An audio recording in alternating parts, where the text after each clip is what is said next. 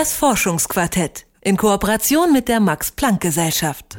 Kinder kriegen die Leute sowieso. Als Konrad Adenauer diesen Satz äußerte, stimmte die Aussage auch noch.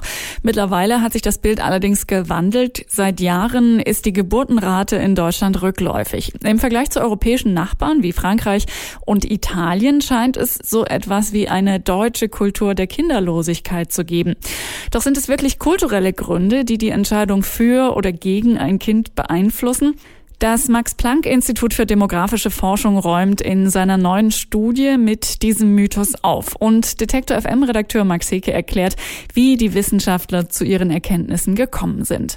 Am Dreiländereck Belgien, Deutschland, Niederlande liegen die beiden Kantone Eupen und St. Vith. Dort lebt die deutschsprachige Gemeinschaft Belgiens. Die rund 75.000 Belgierinnen und Belgier sind nun zum Untersuchungsobjekt des Max-Planck-Instituts für demografische Forschung geworden. Ziel einer Studie war es, kulturelle und politische Faktoren auf die Geburtenrate in Deutschland voneinander zu trennen. Gibt es so etwas wie eine deutsche Kultur der Kinderlosigkeit? Welchen Einfluss hat die Familienpolitik auf die Entscheidung, Kinder zu bekommen? Hier kommt Belgien ins Spiel, wie Sebastian Klüsener, Erstautor der Studie, erklärt. Und zwar wissen wir ja, dass Belgien sich von Deutschland gerade in der Kinderbetreuung unterscheidet. Also die wurde schon in den 60er Jahren ausgebaut. Ähm, und da haben wir jetzt auch nur Westdeutschland äh, angeschaut. Wir haben Ostdeutschland äh, rausgenommen, weil dort wurde natürlich auch die Kinderbetreuung äh, ausgebaut. Und da wären wir wahrscheinlich auch zu sehr ähnlichen Ergebnissen gekommen.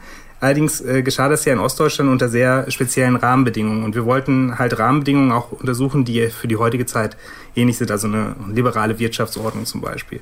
In Belgien äh, wurde eben diese Betreuung ausgebaut, in Westdeutschland nicht. Die deutschsprachigen Belgierinnen und Belgier profitieren von familienpolitischen Maßnahmen, wie eben der ganztägigen Kinderbetreuung. Kulturell unterscheiden sie sich dagegen kaum von Westdeutschen.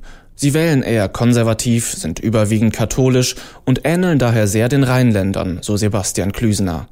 In der Studie verglichen die Forscher nun die Geburtenraten in Westdeutschland mit denen der deutschsprachigen Gemeinschaft in Belgien. Und da haben wir festgestellt, dass die deutschsprachige Gemeinschaft ähm, bei den Geburten, Geburtsquoten, also bei den Müttern, die um 1960 geboren sind, also die jetzt praktisch auch ihre Fertilitätsbiografie, wie man das immer so nennt, äh, abgeschlossen haben, eben ein, ein Geburtenniveau von 1,85 Kindern erreicht haben, was etwa 0,2 Kinder über dem Westdeutschen liegt. Das hört sich jetzt erstmal nicht so viel an, ist aber für europäische Unterschiede schon mal ein enormer Unterschied. Also 0,2 Kinder macht schon erheblich was aus. Bei 1,65 äh, ist ein sehr starker Schrumpfungsprozess zu erwarten, während bei 1,85 solche Prozesse äh, viel mehr oder viel besser gesteuert werden können.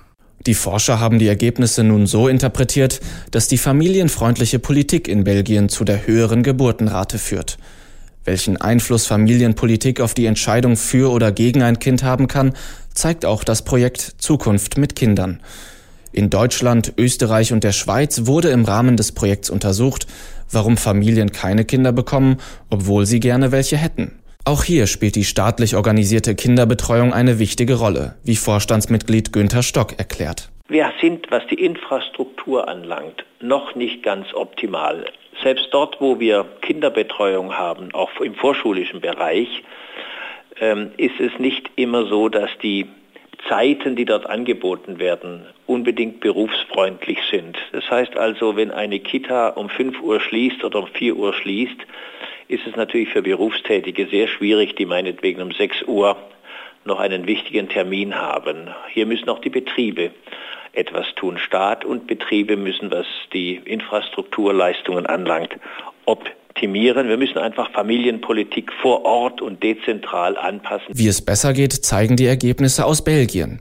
In der Untersuchungsgruppe waren zwei Drittel aller Mütter mit Kindern unter zwei Jahren berufstätig, in Westdeutschland dagegen nur ein Drittel. Eine Familienpolitik, die der Kinderlosigkeit entgegenwirkt, braucht aber mehr als nur gute Betreuungsangebote. Günter Stock vom Projekt Zukunft mit Kindern formuliert die Anforderungen an den Staat. Eine gute Familienpolitik gibt den Eltern Freiheit und Zeitsouveränität und die erreicht man am besten, indem man eine optimal hochwertige Kinderbetreuung zur Verfügung stellt, dass am Arbeitsplatz die Zeiten so gewählt werden, dass Eltern eine Chance haben, sich sowohl um Kinder als auch um das berufliche Fortkommen zu, kündern, äh, zu kümmern. Und für uns ist das Zentrale das Wohlergehen von Eltern und Kindern. Das ist an sich unser Zentralanliegen und dem sollten solche Infrastrukturmaßnahmen dienen. Das Forschungsquartett in Kooperation mit der Max Planck Gesellschaft.